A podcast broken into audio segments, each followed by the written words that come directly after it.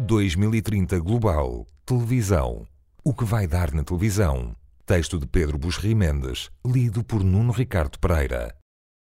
De 2020 em diante, a cada ano haverá mais coisas a decorrer no televisor: aplicações, plataformas, compras, redes sociais, talvez telemedicina ou televeterinário.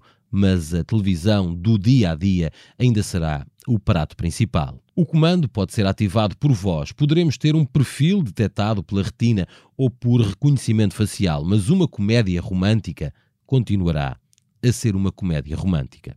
Há 30, 20 e 10 anos víamos muitas telenovelas e futebol na televisão. Em 2030 será idêntico. O espectador de ontem é o de hoje e será parecidíssimo com o de amanhã, porque as pessoas mudam devagar e não mudam em tudo. Hábitos, laços e relações de confiança perduram e não é só na comida para o gato ou na casa de férias.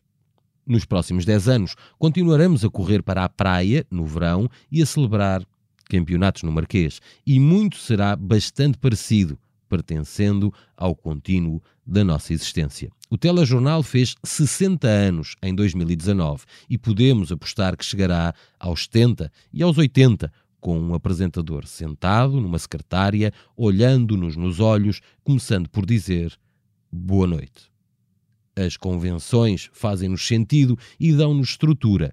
Calhando comparar imagens desse futuro com as do presente, notaremos diferenças cênicas e no design geral. Melhor qualidade de imagem, mais coisas a acontecer no ecrã, mas é certo que o apresentador de 2030 ou 2040 usará gravata e não t-shirt.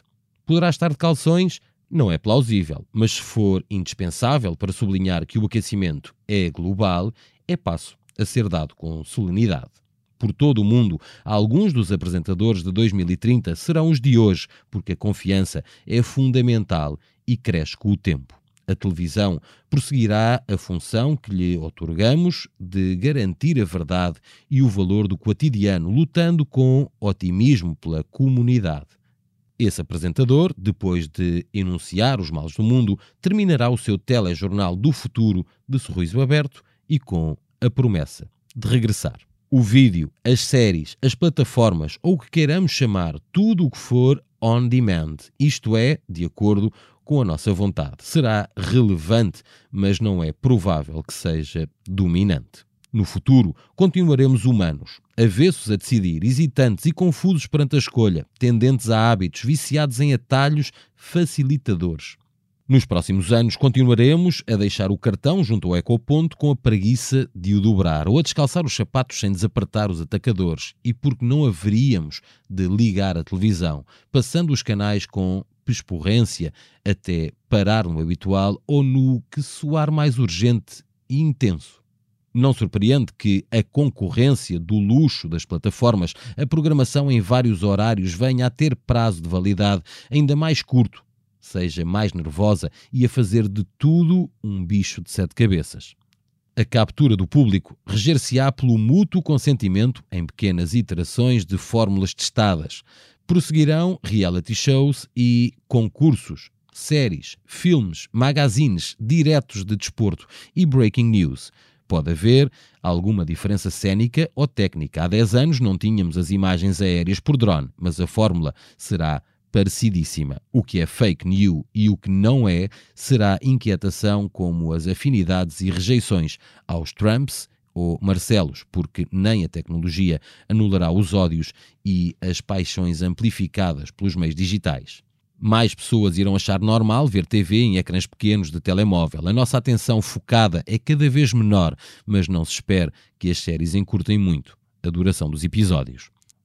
As populações no Ocidente envelhecem, o que reforçará uma televisão similar à que temos vivendo mais tempo em locais remotos ou anónimos, resta pouco além da televisão próxima e leal. Provavelmente ainda com intervalos ruidosos a vender um apetrecho miraculoso dessa altura, mas contemos com um chefe de cozinha que também é nutricionista, um médico a aconselhar gente que sofre, supera e partilha as sagas e representantes de qualquer que seja a nova atividade em voga, de astrólogo, domador de papagaios e decorador de jazigos. no que venha a acontecer connosco, a televisão fará por lá estar. Como sempre esteve, como o dia seguirá a ter 24 horas, como dia e noite, calor e frio, chuva, vento ou sol, sendo-se a mesa do cotidiano, contemos com a televisão tudo ou quase tudo estará digitalizado e tenderá a ser disponibilizado em pacotes que pagamos ou nos oferecem em promoção no supermercado na compra de três embalagens de creme para as mãos ao mês. A ideia de subscrição fixa não desaparecerá e irá diluir-se a pressão de ter de optar entre este ou aquele serviço, porque o importante estará nas ofertas maioritárias. Veremos o futebol decisivo na televisão em grupo, porque ver televisão em conjunto continuará a ser uma das grandes experiências coletivas. A prazo, em certas ocasiões, tornar-se-á evidente para todos que é mais eficiente vender jogos ou eventos à unidade em modelos pay-per-view associados a pagamentos eletrónicos imediatos.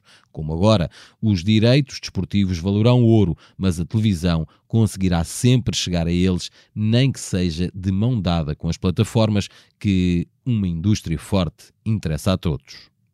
A tecnologia tornará a nossa voz mais útil. Já existem comandos ativados por voz com a Internet of Things, o 5G, o 6 ou o 7. Em poucos anos é muito provável que possamos ordenar em voz alta: Quero ver o episódio de Duarte e Companhia, em que aparece pela primeira vez o dois cavalos, e não somente liga a televisão, põe mais alto ou puxa a novela para trás. Passo a passo, haverá ecrãs em locais da casa, do carro ou das nossas coisas em que poderemos continuar a ver o que começamos ontem no televisor da sala. A médio prazo, a publicidade conhecer-nos-á melhor e será mais dirigida, mas nunca cirúrgica, porque haverá sempre amplas margens de erro e porque nem sempre nos conhecemos a nós próprios. Gosto de bricolagem, mas quererei saber a toda a hora dos descontos em brocas ou nas escovas de arame. O mais certo é continuarem os anúncios da programação grandiosa do supermercado, porque anunciar na televisão também distingue uns dos outros. A publicidade serve para dar, informar e criar marca, e há todos os motivos para crer que continuaremos rodeados delas, até nas plataformas, porque é inevitável que os anúncios lá cheguem. Na televisão portuguesa, nos próximos 10 anos, o caso Marquês tem lugar cativo e o futebol será rei, como qualquer outro desporto competitivo e global. O que é Champions, a não ser um magnífico programa de televisão com episódios eliminatórios espetaculares jogado entre setembro e maio? Em breve, muitos dos profissionais recentes terão começado na internet em projetos pessoais ou semi-amadores. Mas até daqui a 10 anos, um salto para a televisão significará que está a subir na vida. Os políticos e as causas devem continuar iguais, o que é bom sinal porque significa que viveremos em democracia. Se o regime for outro, as televisões adaptam-se depressa, mas haverá sempre debates, assuntos do momento, palavras, figuras, desilusões e os mortos do ano. Carnaval antes da Páscoa, fogos no verão, regresso às aulas e Natal antes do Ano Novo. Nem que fosse como compasso do calendário, a televisão permanece indispensável e será lá que daremos conta de tudo isto. A ficção será melhor porque a tecnologia avança e a ficção é um dos filhos mais gulosos dessa tecnologia, que traz verosimilhança à ficção. Só houve a Guerra dos Tronos porque foi possível criar dragões em efeitos especiais. O que se sabe é que a grande série global da próxima década será a primeira, diz-se, a custar para cima de mil milhões de dólares. Chama-se Senhor dos Anéis e é da Amazon Prime. Em 2009 ainda havia Zone, ótimos OTMN, mas não é crível que os canais principais de 2020 não sejam os de amanhã. São parte do património coletivo e o seu capital está na relação e não no produto. Mais cedo que tarde, talvez a legislação doméstica e europeia intervenha com dureza para que se aguentem com ideias locais.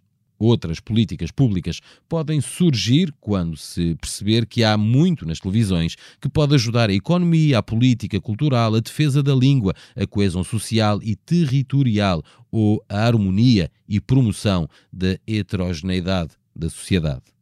A televisão é uma instituição que pode e deve ser considerada ao serviço do bem e da comunidade, mas só há independência com meios para tal, e a discussão sobre modelos de financiamento locais e globais, assinaturas, publicidade, donativos ou dinheiros públicos prosseguirá. Em breve, não haverá Ronaldo e Messi, dois dos grandes heróis televisivos da década, a não ser em beneficências ou entrevistas de vida. Outros ocuparão os seus lugares. Médicos e professores serão reverenciados, artistas brasileiros elogiados e escritores entrevistados em modelos ditirâmbicos. Qualquer nova gastronomia estará em voga, da Finlândia à Tanzânia. Quando houver a viagem até Marte ou se se descobrir vida extraterrena, serão amplamente discutidos em televisão, durante meses e anos até serem normalizadas. A televisão é uma gaveta para onde se atiram as coisas e de onde algumas entram e saem. As criptomoedas terão de arranjar maneira de ser mais fáceis de perceber, porque, tal como nós, também a televisão tem horror à complexidade e precisa de um zeitgeist arrumadinho e binário. Ninguém nos diz que os principais conglomerados de mídia americanos não desatam a comprar tudo na Europa, de direitos desportivos a televisões ou produtoras, e passemos metade ou mais do nosso tempo nos ecossistemas, num quarto escuro de séries que algum tipo de curadoria de inteligência artificial nos escolhe.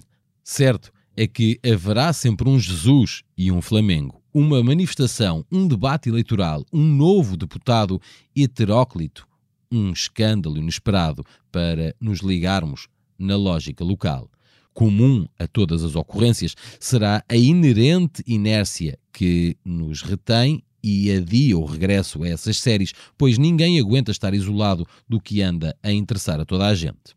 A decisão acerca dos conteúdos de quem apresenta as notícias às seis da manhã ao ator principal da série, passando por mais uma edição daquele programa em que os chefes de cozinha têm de construir helicópteros com esparguete, permanecerão muito humanas.